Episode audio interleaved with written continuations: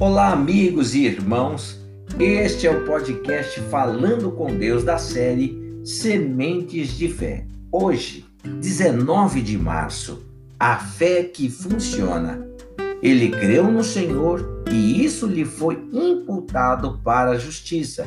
Gênesis, capítulo 15, verso 6. Olha, a crença que você tem é o poder de Deus dentro de você, meu irmão. Essa fé funciona aliada ao seu raciocínio. Você sabe que Deus pode tudo. Sabe que está escrito que Ele está com você, então raciocina assim. Se Deus é comigo, não preciso ter medo dessa situação, nem ficar tímido diante das adversidades. Você reflete no que está escrito na palavra de Deus.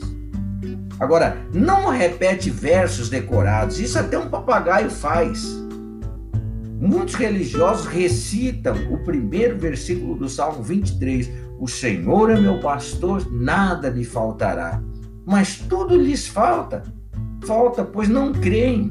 Creem da boca para fora. Se o Senhor é o seu pastor, nada vai lhe faltar. Se faltar, é porque o Senhor não tem sido o seu pastor, meu irmão. Mas se o Senhor é seu pastor e algo ainda lhe falta, então você vai até ele e cobra.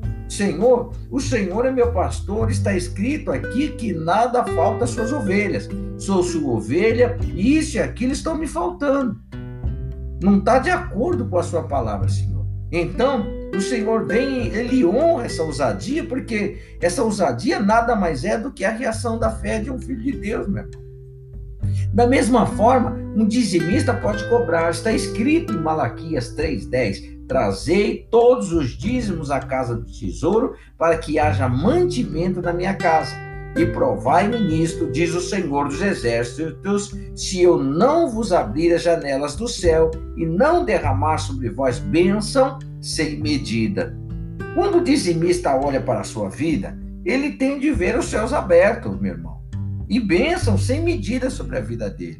É o que diz a palavra. E quem crê tem o direito de chegar na presença de Deus e, e, e, e lembrá-lo da sua palavra, lembrá-lo da sua promessa. Mas você tem que ter essa ousadia de fé. E você sabe que pela fé você precisa ser um pela fé você precisa se livrar de tantas outras coisas e tal. Então aí você vai ter sim aquela ousadia para entrar na presença de Deus e, e, e, e falar, lembrá-lo das suas promessas a respeito da sua vida. Amém, meus irmãos? Você entendeu? Isaías 59 diz que a mão do Senhor não está encolhida, nem muito menos os seus ouvidos tapados para que não ouça o seu clamor, tá bom? Mas, mas ao contrário, o que faz separação entre o Senhor e o seu povo é aquilo que você já sabe, né? O pecado.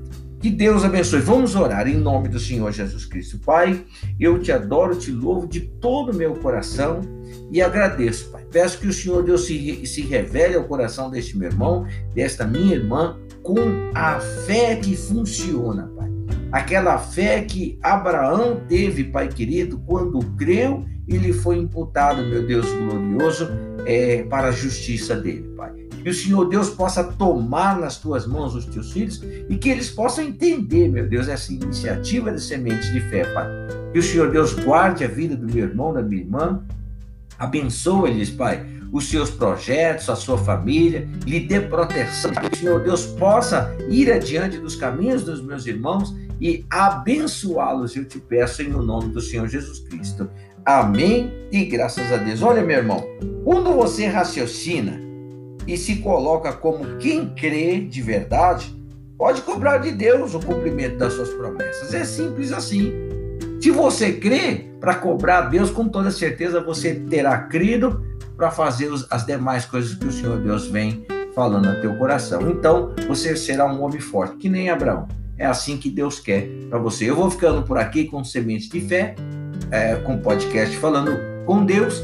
E se Deus permitir, amanhã nós estaremos juntos. Compartilhe esse episódio com seu irmão, com a sua irmã. Compartilhe com as pessoas que você ama. Que Deus te abençoe em nome do Senhor Jesus Cristo.